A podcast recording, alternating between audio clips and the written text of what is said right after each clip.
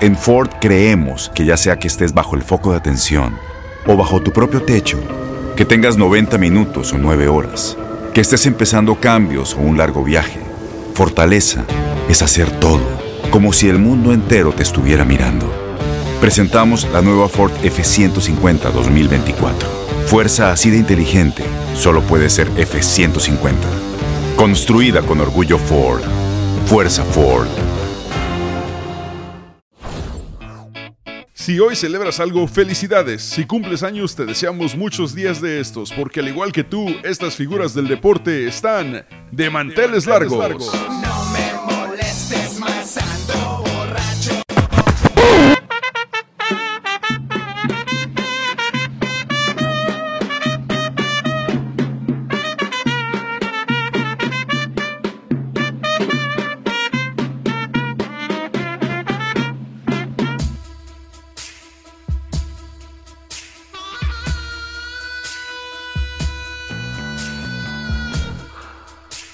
El actor, productor, músico y primer hombre en la historia del mundo en ganar un argumento contra una mujer, aunque con abogada femenina, Johnny Depp cumple 59 años de edad el día de hoy, nació en 1963 en Owensboro, Kentucky.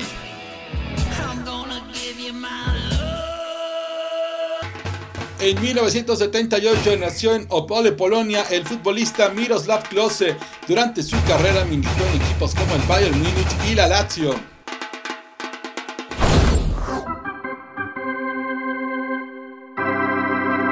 En 1984 en Sancti Spiritus, Cuba, nació la piña Yulieski Gurriel o Yuli Gurriel, primera base de los Astros de Houston. Ese mismo día y el mismo año, 1984, en Utrecht, Países Bajos, nace Wesley Snyder, jugador de fútbol que durante su mejor etapa fue considerado uno de los mejores mediocampistas de su época. Hoy cumple 27 años el futbolista Ethan Horvath. Nació el 9 de junio de 1995 en Highlands Ranch, Colorado. Horvath mide 6 pies 3 pulgadas de estatura. Actualmente es portero del Nottingham Forest de la Liga Premier de Inglaterra y de la Selección Nacional de Estados Unidos. En la vuelta del siglo era el año 2000 cuando nació Laurie Hernández, gimnasta olímpica norteamericana nacida en Old Bridge Township, Nueva Jersey, ganadora de medalla de oro en equipos y plata individual en el 2016. Aunque ella nació en Estados Unidos, sus padres son puertorriqueños. También en el año 2000 nació en Villahermosa, Tabasco, México, el futbolista Diego Laines. Hoy cumple 22 años de edad y actualmente milita en el Real Betis de la liga, aunque tiene muy poca actividad. Bueno amigos, a esta hora en Encanchados queremos hacer una comunicación directamente hasta San Pedro Sula, Honduras, porque como se lo habíamos prometido hace, hace varios días, queremos eh, ponernos en contacto con eh, personas que están adentro del periodismo, adentro de las elecciones centroamericanas, para entender eh, los procesos, el por qué están dándose los resultados de esta manera con algunas de las elecciones como la de El Salvador, la de Honduras, la de Guatemala. Y bueno, el día de hoy vamos a enfocarnos en la selección Catracha y para eso tenemos a nuestro amigo Oscar Funes, eh, locutor de Tigo Sports, eh, conductor de Más que Fútbol Radio en Honduras y está con nosotros el día de hoy aquí en Encanchados. Oscar, bienvenido al programa, ¿cómo estás? Hola, hola, ¿cómo están? Saludos para, para ti, César, para, para Octavio, para todo tu amable auditorio.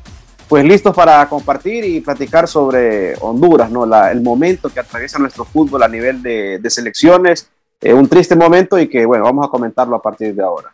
Sí, principalmente porque Honduras, bueno, eh, eh, ha hecho apariciones en, varios mundiales. Mundial de España 92, perdón, 82, en Sudáfrica 2010, en Brasil 2014 ha tenido varios procesos importantes y creo que estamos de acuerdo que tuvo un muy buen momento con un muy buen grupo de jugadores a inicios de los 2000, a mitades del 2005, 2006. Tenía muy buenos jugadores, incluso jugadores que ahora ya están retirados como Carlos Pavón fueron referentes de la selección hondureña, pero siempre le faltaba o siempre le ha faltado ese, ese extra a la selección como, como que no les alcanza para dar los resultados cuando piensas que van a dar el, el portón. ¿Qué, es lo que, ¿Qué es lo que ha pasado en los últimos, vamos a empujar los últimos 20 años con la selección hondureña? Que han habido cambios de directores técnicos, eh, obviamente jugadores nuevos. ¿Qué pasa con la selección? Bueno, mira, como, como bien marcabas, eh, hubo una generación de futbolistas eh, fantástica, eh, lo que decía Carlos Pavón, Amado Guevara, David Suazo, Tyson Núñez, Rambo de León, jugadores que tuvimos la dicha que coincidieran en el tiempo y, y, lograran una generación, una camada de futbolistas que nos dio dos mundiales, el de Sudáfrica 2010 y el de Brasil 2014. Además, se trascendió a nivel de Juegos Olímpicos en Londres 2012, en Río 2016 eh, hicimos buenas actuaciones, sobre todo en esos Juegos Olímpicos. Pero eh, el momento actual del fútbol hondureño es completamente distinta. En este momento estamos eh, cosechando lo que mal se sembró hace que 15, 20 años desde la formación de los jugadores. Hoy no tenemos el nivel de futbolistas que tuvimos en esa época y tampoco hemos tenido a nivel de dirección técnica suerte en cuanto a la elección de entrenadores. Eh, vino Jorge Luis Pinto luego del Mundial de Brasil 2014 para tomar el proceso de Rusia. Eh, no fuimos al Mundial, llegamos hasta el repechaje y perdimos con Australia. Y en este último proceso quedamos últimos del octagonal. Eh, una, una posición que para mí corresponde al momento que vive Honduras.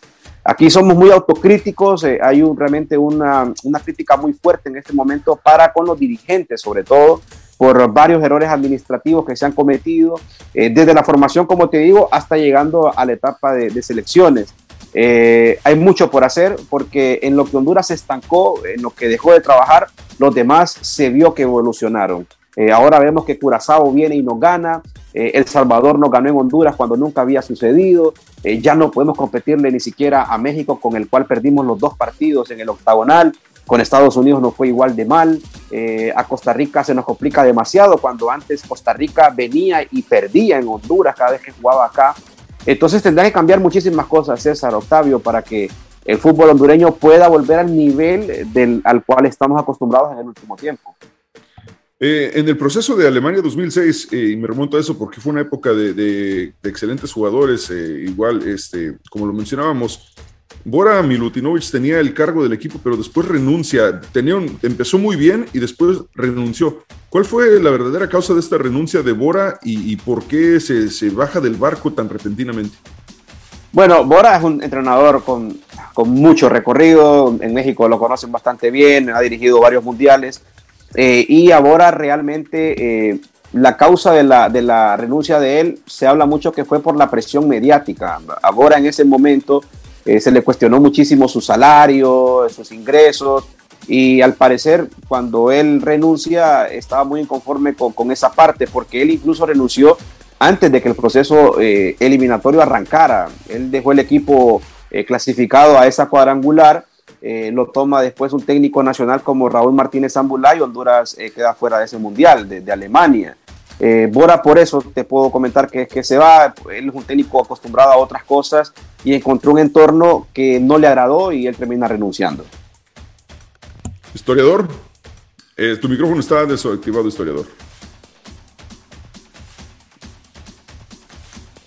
¿Cómo estás, Oscar? Oye, este, pues sí, estábamos viendo justamente el tema de, Honduras, ¿no? Que era un equipo que normalmente era el animador de la eliminatoria porque siempre era el catalizador, ¿no? Si Honduras estaba bien, la eliminatoria se ponía muy pareja y de hecho normalmente le costaba mucho trabajo a México sacar puntos en Honduras, ahora ya no. ¿Qué se hacía bien en los 90 y qué se dejó de hacer? Porque es un hecho que en los 90 Honduras sacó grandes jugadores.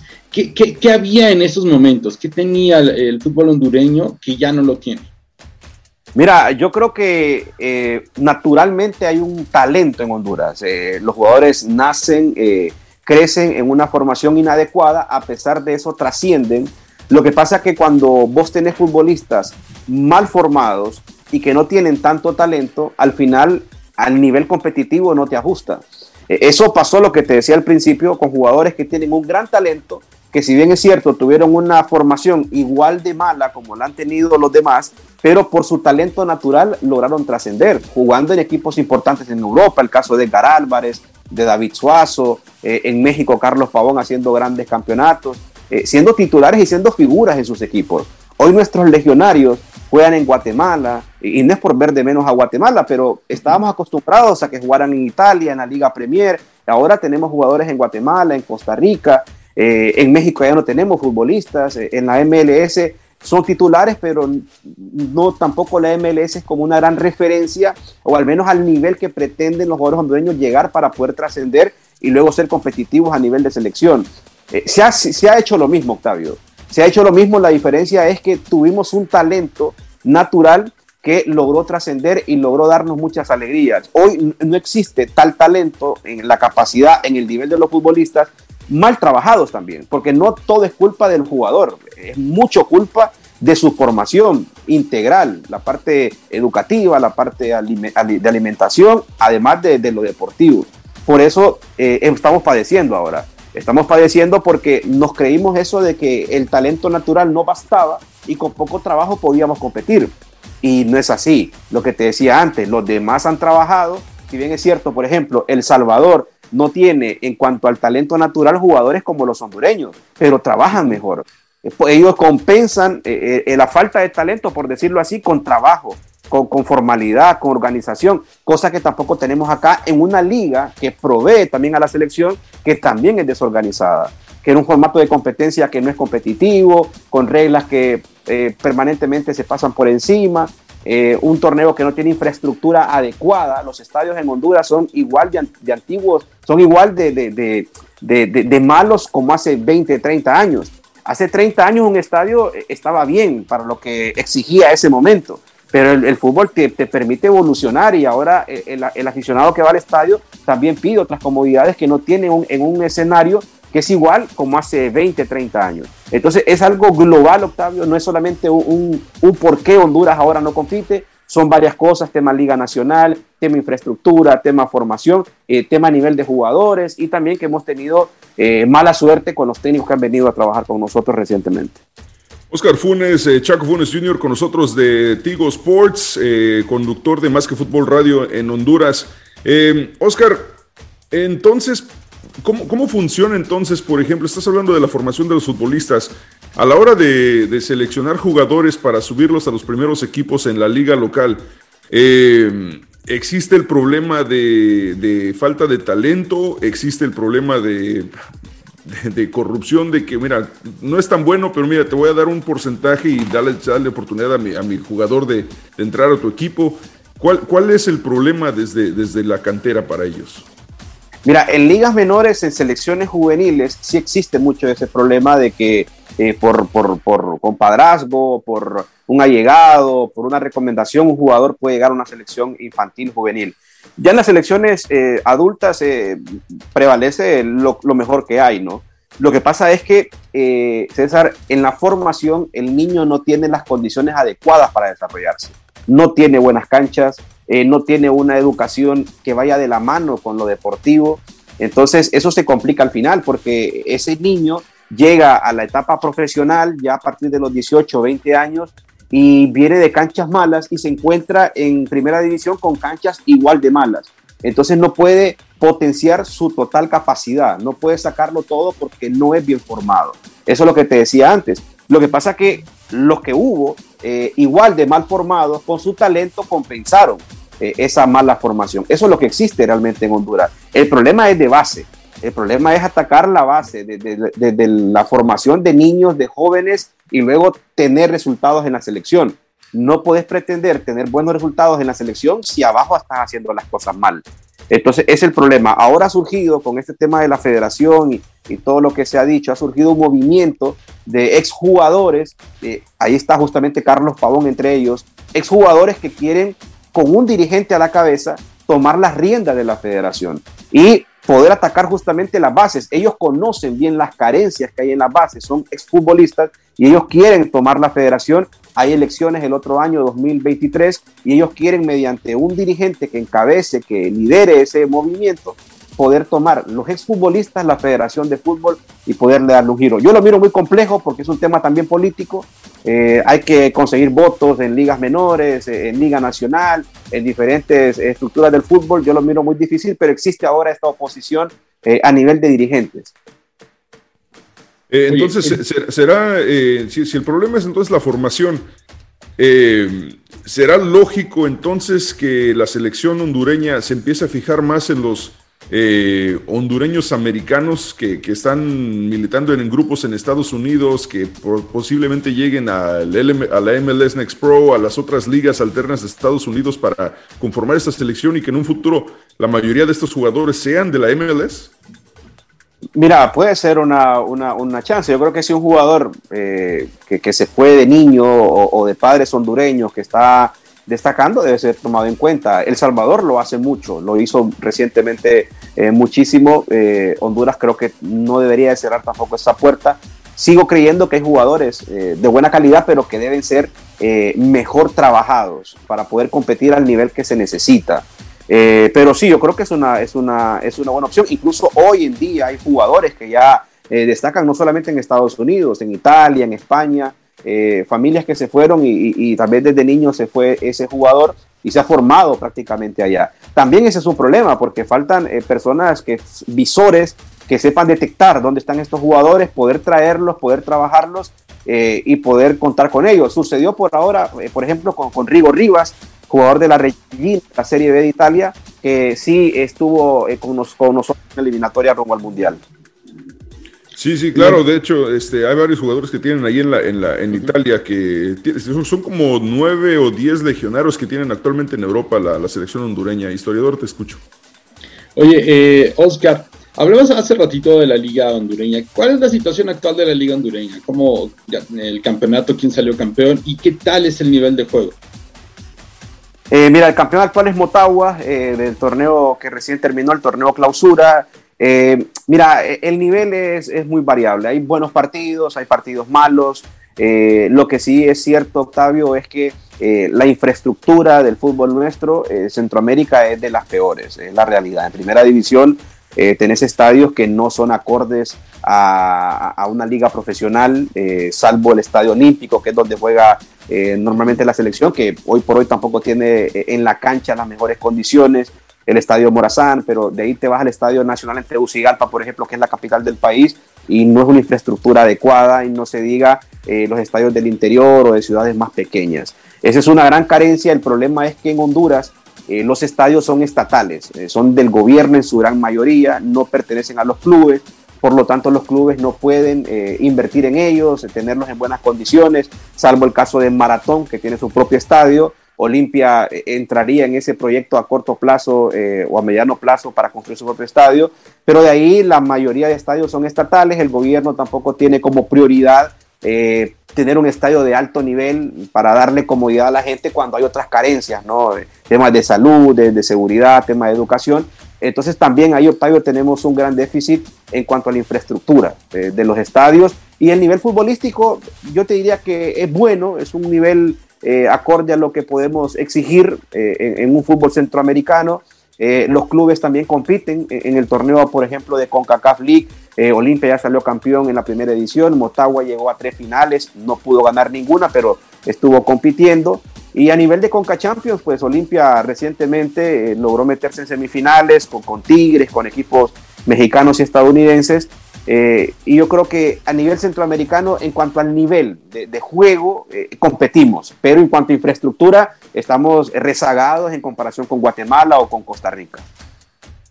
Ahora en la Nations League perdieron 2 a 1 contra Curazao, que siendo muy honestos, la mayoría de nosotros estábamos sorprendidos de que de que le ganó primero a Curazao 1 por 0 anteriormente y después pierde 2 a 1.